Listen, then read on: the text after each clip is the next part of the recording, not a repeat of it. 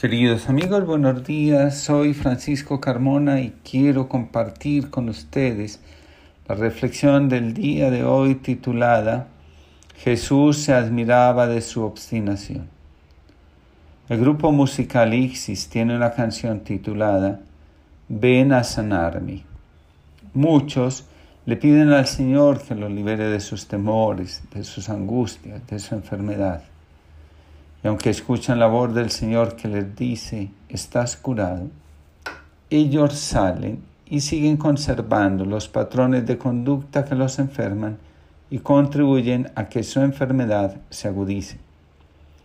La terquedad de estas personas y de los que juzgan la acción de Jesús es causa de asombro. Muchos no creen que Dios los pueda liberar de la angustia que llevan consigo. Es más, afirman que las cosas dolorosas que les suceden son enviadas por Dios para castigarlos, purificarlos y hacer que lo amen. De esta forma, contrarían la voluntad de Dios, salvar a sus hijos de la esclavitud del pecado, de las falsas y erradas visiones de la vida. Dice la canción Ven a sanarme Ven a sanarme, Señor. Ven a mi vida, Señor, que a veces soy ciego, tullido, me falta el amor. Ven a sanarme, Señor. Ven con tu espíritu, Señor, que a veces soy ciego, tullido, me falta amor. La letra expresa una verdad profunda. Nos curamos cuando nos dejamos habitar por el Espíritu de Dios ¿Qué significa dejarnos habitar por el Espíritu de Dios? La espiritualidad nos enseña las siguientes cosas. En primer lugar, el Espíritu de Dios es el amor. Enfermedades como la ceguera, la incapacidad de ver y comprender las cosas de un modo diferente, la parálisis, la incapacidad de transformar nuestros patrones de conducta autodestructivos y la invalidez, el miedo a emprender nuevos caminos y formas de vida tiene su origen en la falta de amor. Henry Nowen nos regala el siguiente testimonio. Cuando todos los que me rodeaban me aseguraban que me amaban, mostraban su preocupación por mí, me apreciaban, me admiraban, yo me sentía como una persona inútil, desagradable, despreciable. Cuando la gente me abrazaba, yo elegía pensar en mi miseria y recordarme que en mí no había nada valioso. Cuando había encontrado un hogar, yo me sentía sin techo, abandonado. A pesar de todo lo bueno que pudiera recibir de los demás, yo elegía sentirme miserable. Todo era oscuridad para mí. En mi interior se escuchaba un gran grito, ignoraba de dónde provenía un lugar al que tenía miedo de ir porque lo consideraba lleno de demonios. Cuando estamos en el dolor, la mayoría de las veces elegimos conectarnos con nuestras partes traumatizadas, en lugar de elegir mirar hacia lo amoroso, bondadoso y bueno que hay en nosotros. Una persona me decía, cuando el otro reacciona como yo no lo esperaba, me paso toda la noche pensando que hice mal para que él se enojara. Otro más decía, con frecuencia encuentro personas que critican las cosas que hago y me intentan convencer de que estoy haciendo las cosas de manera equivocada, obsesiva o enferma. Me quedo bastante mal con estas palabras y después de un rato termino abandonando lo que estaba haciendo. Resulta difícil reconocer que en muchas ocasiones la gran mayoría, el otro proyecta sobre mí lo que a él le causa dolor y por la razón que sea no logra resolver. Muchos somos expertos en comprarle a los demás las proyecciones de sus sufrimientos, de sus miedos y de lo que no quieren o se atreven a enfrentar. Cuentan que un hombre ya mayor no podía olvidar una infidelidad que había cometido cuando joven. Se lamentaba cada día y recordaba su error como una pesada carga. Un día decidió, después de mucho pensarlo, ir a confesarlo a un sacerdote que tenía fama de santo. Decían de él que tenía línea directa con Dios. Se presentó y le dijo, podría preguntarle a Dios qué opina de aquello que me ocurrió hace unos años. El sacerdote le dijo que lo haría sin problemas. Unos días después se volvieron a encontrar. Sonriendo, el sacerdote empezó a decir, Anoche me visitó Dios. Me dijo que no se acordaba. Reconoció que era un Dios con muy mala memoria. También me comentó que no tenía tiempo para recordar nuestras faltas, que todo su tiempo lo dedicaba a olvidar, perdonar y abrazar. Después de escuchar al sacerdote, el hombre se dijo a sí mismo, este cura es un charlatán. Si de verdad se comunicara con Dios, me habría condenado. El mundo está lleno de muchos charlatanes y de gente sin fe. Lo que nos duele no puede ser utilizado como el barro en el que revolcarnos como si fuéramos cerdos. Lo que no ha ido bien en nuestra vida ha de ser leído y entendido como el tiempo que nuestra alma se ha tomado para purificarse, para liberarse interiormente y sobre todo para crear nuevos caminos de esperanza. A través del dolor puedo conocerme a mí mismo y de manera especial puedo sentir la compasión, la paciencia y el gran amor con el que Dios, a través de su Espíritu, alienta y conduce mi vida. Dice el Salmo, aunque pase por cañadas oscuras, nada temeré. Tú estás siempre conmigo, siempre me amas y me sostienes. Ahora, nadie se libera interiormente si no da la batalla. Está bien ir, ir a espacios sagrados para buscar la sanación, pero hay que recordar la invitación de Jesús. También hay que hacer algo por nosotros mismos. San Ignacio dice hay que actuar como si Dios no existiera y hay que vivir como si solo existiera Dios. El proceso es de comunión, nunca de conchudez. Un autor recuerda lo siguiente, en el budismo Dios no existe, por esa razón no hay quien, a quien echarle la culpa. Cuando responsabilizamos a Dios de lo que nos corresponde a nosotros, emprendemos el camino de la increencia y por, y por la misma razón de la desesperanza, del vacío y de la pérdida de sentido. ¿Qué nos queda entonces? Vivir apegados al sufrimiento porque es lo único que conocemos. Del dolor que marca nuestra vida salimos cuando lo escuchamos sin juzgarlo ni juzgarnos. Para lograrlo es necesario cultivar la vida espiritual. La convicción de muchos que se han comprometido existencial y profesionalmente en la cura del alma es la siguiente. La sanación del espíritu, del alma, del cuerpo y de la mente es el resultado de la completa aceptación de las cosas y sobre todo de la vida misma. Esta aceptación es la convicción profunda de la siguiente realidad. No hay ningún sitio al que tenga que ir o, del que tenga que alejarme. Todo está en su sitio. El sufrimiento termina cuando despertamos, cuando en lugar de buscar afuera y culpar a los demás de nuestra infelicidad, nos atrevemos a visitar nuestro interior. Como dice Nowen, es el lugar donde poco vamos porque creemos que está lleno de demonios. Diría el cuento de las tres lenguas de los hermanos Grimm. Al lugar donde habitan unos perros feroces que destruyen a todo el que los encuentra. Muchos van a la oración y a la terapia a hablar de los demás y a esperar cambios de ellos. Estos sueñan. A la oración y a la terapia se asiste para dialogar con lo que llevamos dentro, teniendo siempre presentes. En ambos espacios, nuestro interlocutor nos anima a que seamos nosotros los que asumamos la responsabilidad y el riesgo de nuestra transformación.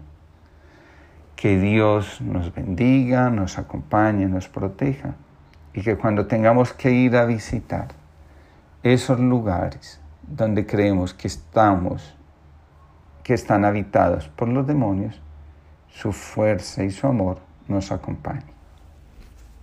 Queridos amigos, buenos días. Soy Francisco Carmona. Quiero compartir con ustedes la reflexión del día de hoy titulada Escucho tu voz. La vida espiritual de muchas personas comienza con una experiencia de dolor o de sufrimiento. Henry Nowen cuenta cómo la pérdida súbita de una amistad se convirtió en la puerta de entrada a una vida espiritual más profunda. Jesús, después de escuchar que Herodes había asesinado a Juan el Bautista, se retira al desierto y después de su estadía allí, comienza el camino que lo llevará a la Pascua. Del mismo modo, Jeff Foster cuenta que es a partir de una experiencia profunda de sufrimiento como alcanza la sabiduría interna que lo convierte en uno de los místicos contemporáneos más queridos por muchos. Quien se resiste a escuchar la voz del sufrimiento se queda en la angustia y necesariamente termina enfermando. El sufrimiento nos libera, aunque nos cueste creerlo, de llevar una vida que no nos corresponde. El apego nos hace creer que en lugar de aceptar la pérdida, tenemos que luchar por recuperar la vida anterior. Las crisis siempre revelarán que la forma como se está viviendo no tiene la forma adecuada para el alma y por esa razón será necesaria una transformación, una conversión. Sin cambio, regresaremos al mismo estado anterior y en consecuencia al sufrimiento. El dolor tiene como finalidad cambiarnos. Si nos resistimos, entonces el dolor, el sufrimiento, la crisis permanecen. De esta forma, podemos entrar en una espiral de repeticiones sin fin. El proceso espiritual es individual. De ahí que el que tiene, que es uno el que tiene que cambiar. Y renunciar a la ilusión de que es el otro quien tiene que hacerlo. Cuando un elemento del sistema cambia, todo el sistema responde cambiando. Cuenta Nowen, después de vivir durante muchos años en el mundo de las universidades, encontré una amistad profunda que me enseñó a sentirme gradualmente liberado de muchas barreras internas y abrir mi corazón más plenamente a los demás. Por fin, había aceptado que alguien me amara, se preocupara por mí y sobre todo me enseñara a vivir con fe y confianza. Parecía como si hubiera abierto la puerta de mi vida interior, una puerta que había estado cerrada la mayor parte de mi vida. Todo se transformó en angustia cuando descubrí que el vacío no podía ser llenado por quien había abierto la puerta. Este descubrimiento me hizo sentir posesivo, dependiente, necesitado, humillado y traicionado. Entonces comencé a albergar en mi corazón sentimientos de rechazo, de abandono y de traición. Empecé a sentir que la angustia me estaba debilitando física y espiritualmente. Fue entonces cuando comprendí que solo Dios podía darme lo que deseaba y que Jesús era el único que podía acompañarme. Una vez que el sufrimiento toca las puertas de nuestra existencia, nos aleja. En algunas ocasiones físicamente y en otras emocionalmente. Elías, por ejemplo, se va al desierto, o sea, se queda en la casa. Otros se meten de lleno en el trabajo, en la adicción, en relaciones pasajeras, etc. Lo cierto es, nadie se queda inmóvil ni permanece como era. La espiritualidad nos enseña que el sufrimiento revela nuestra lucha interior. Crecemos en la medida que aprendemos a combatir. Jacob, cuando pasaba por el valle de Yabok, luchó con Dios. Finalmente, es tocado en el muslo y queda cojo el resto de su vida. Esa fue la señal del combate que sostuvo. Dios nos sostiene amorosamente mientras sufrimos, luchamos, combatimos. Y cuando resultamos heridos, nos cura con su compasión. Es un impedimento para el proceso de crecimiento interior pedirle a Dios que cambie el corazón de nuestros enemigos. Quiero decir que la expresión enemigos hace referencia a la imagen que nos hacemos de quienes se ven envueltos en nuestro sufrimiento. El amigo que se muere, el esposo que se va, la quiebra que nos vino encima, etc. Aquello contra lo que luchamos es nuestro enemigo. El alma necesita verlo así para poder combatir. Solo en la medida que aceptamos que el dolor nos pertenece a nosotros, podemos pedirle a Dios que purifique, sane y transforme nuestro corazón. El corazón que necesita ser cambiado es el de quien sufre. Ahora, recordemos que quien nos humilla, traiciona, decepciona, excepto en caso de muerte, lleva consigo un dolor profundo que lo hace humillar, decepcionar, traicionar, etc. Cada uno se hace cargo de lo que le corresponde. Querer hacernos cargo del sufrimiento del otro, en lugar de ayudar, nos retrasa enormemente nuestro proceso. El sufrimiento nos revela. Hay un gran y profundo agujero en nuestro ser, como un abismo. Nunca lograrás llenar ese agujero porque tus necesidades son inagotables. Tienes que tejer alrededor de él de manera que el abismo se cierre de forma gradual. Como el agujero es tan enorme y la angustia tan profunda, siempre estarás tentado de huir de él. Hay dos extremos que evitar. Estar completamente absorto en el dolor y estar distraído por tantas cosas que te mantengas a distancia de la herida que tienes que sanar. Henry Nowen. Para curarse es necesario cerrar las puertas al mundo exterior, entrar dentro del propio corazón y dejar que Dios entre, sane, te lleve hacia Él y te diga lo que quiere hacer de ti finalmente dejarnos moldear. El resultado final de este proceso se puede describir de la siguiente manera. No me mandes callar, no puedo obedecerte. Tu perdón me ha quemado como un fuego y lo tengo que hablar siempre y a todos, aunque me lo prohíbas o aunque no me lo crean. Sí, por eso me echan de esta tierra saldré hablando de ti. Diré que eres de todos, siempre el mismo, que tu amor no depende de nosotros, que nos amas igual, aunque no amemos. Nuestro título ante ti es la pobreza de no amar, que eres vos que llamas siempre a cada puerta, con nombre exacto, inconfundible, que no pides nada, das y esperas el tiempo que haga falta que no fuerzas los ritmos de los hombres, que no cansas, que no te cansas, y que tu amor es nuevo cada día, que te dolemos todos cuando no te buscamos. Diré muchas cosas más, que basta con mirarte en cualquier sitio, porque todos son tuyos, para hacer otra cosa, simplemente para ser persona. Señor, que chispa a chispa no me canse de prender este fuego. Ignacio Iglesias. Que Dios nos bendiga, nos protege y sane nuestras heridas.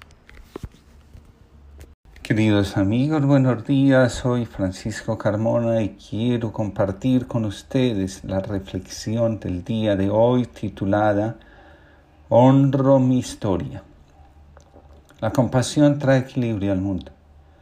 El samaritano representa al ser humano que a pesar de llevar sobre sí la discriminación y la sanción social por su comportamiento, tiene presente. Hay un dolor que requiere mayor atención, el de la humanidad. Somos proclives cuando el dolor toca las puertas de nuestra existencia a creer que el único que sufre somos nosotros. Jesús valora y muestra su cariño a quien se deja mover por la compasión y es capaz de ver, vuelvo e insisto, el dolor del otro antes que el propio. En sus historias, Jesús realza siempre la actitud de quien realiza gestos pobres y sencillos de curación y de reconciliación con el otro.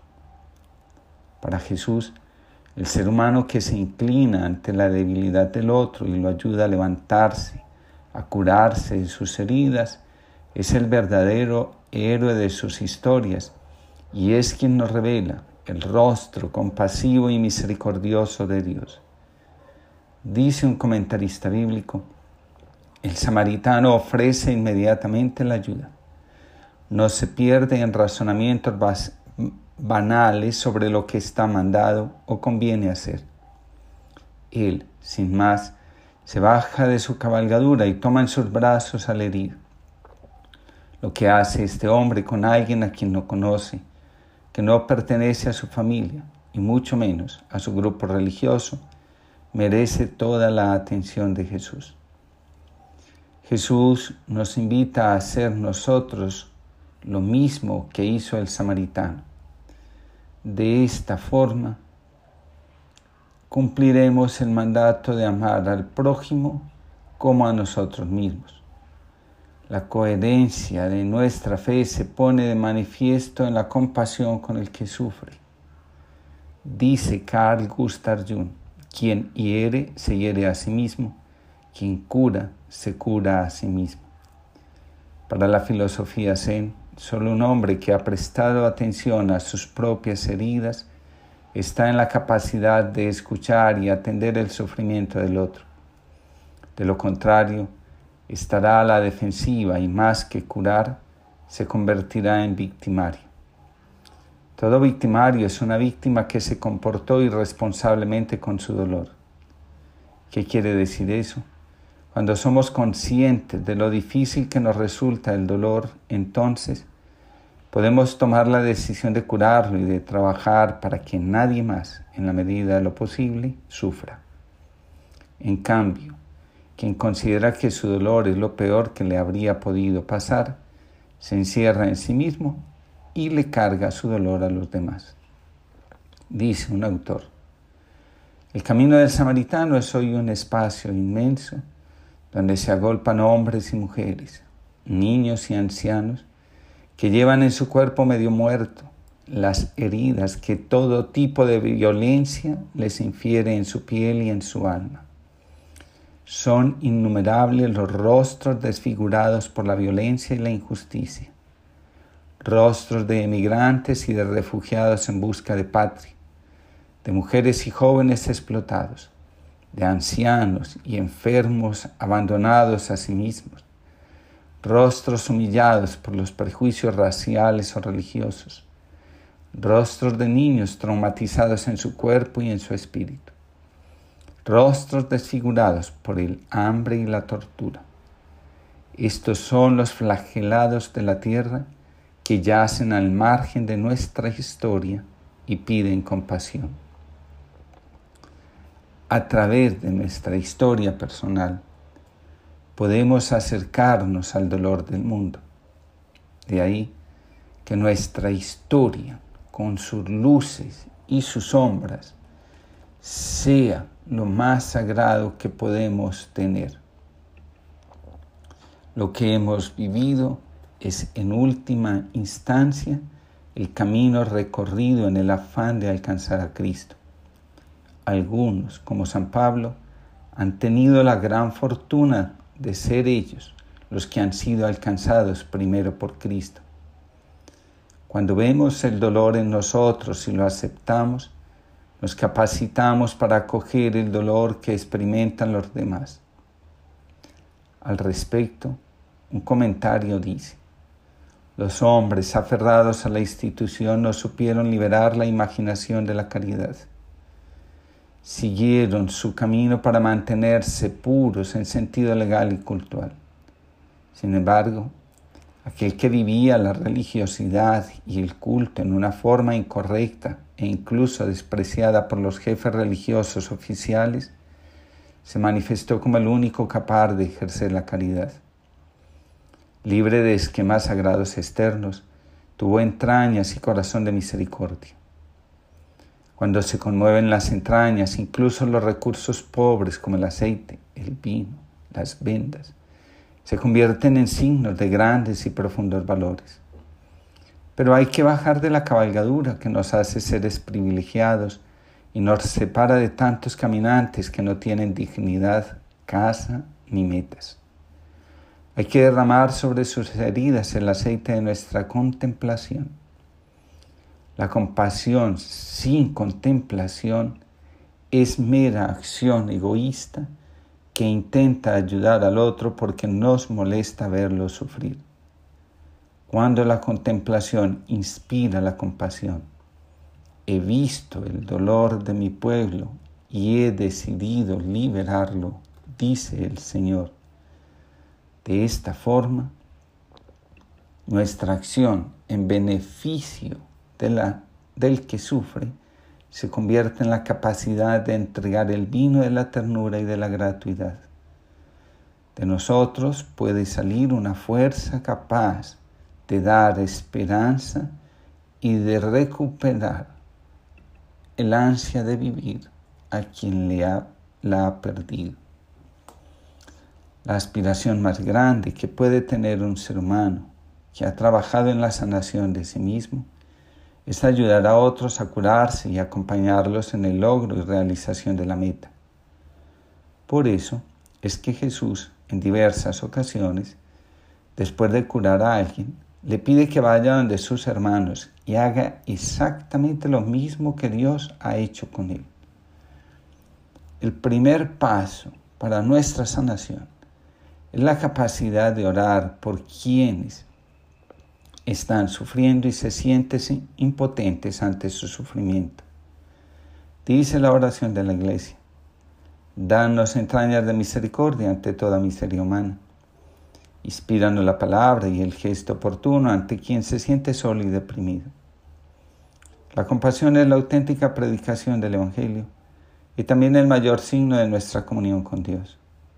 Quien honra su historia personal, mirando con amor todo lo que ha vivido, adquiere la capacidad de mirar con amor la vida y el camino de los demás. Termino con un fragmento de la siguiente oración escrita por José María Olaizola. ¿Quién regará las posibilidades si se seca la imaginación? ¿Quién anunciará el baile si perdemos las ganas de vivir? ¿Quién tocará la música que nadie compone? ¿Cuándo habrá tiempo para el amor verdadero? ¿Dónde habitará la justicia si nuestra tierra está acampando la fuerza? ¿Cómo escuchar a un Dios silenciado, quien reavivará tanta compasión adormecida? ¿Cuándo saldremos de la celda? La puerta está abierta. ¿Por qué no puedo ser yo? Que Dios nos bendiga, nos acompañe, nos proteja y nos pueda leer, ayudar a leer nuestra historia personal como el camino que hemos recorrido para ser alcanzados por el amor por Cristo. Feliz día para todos.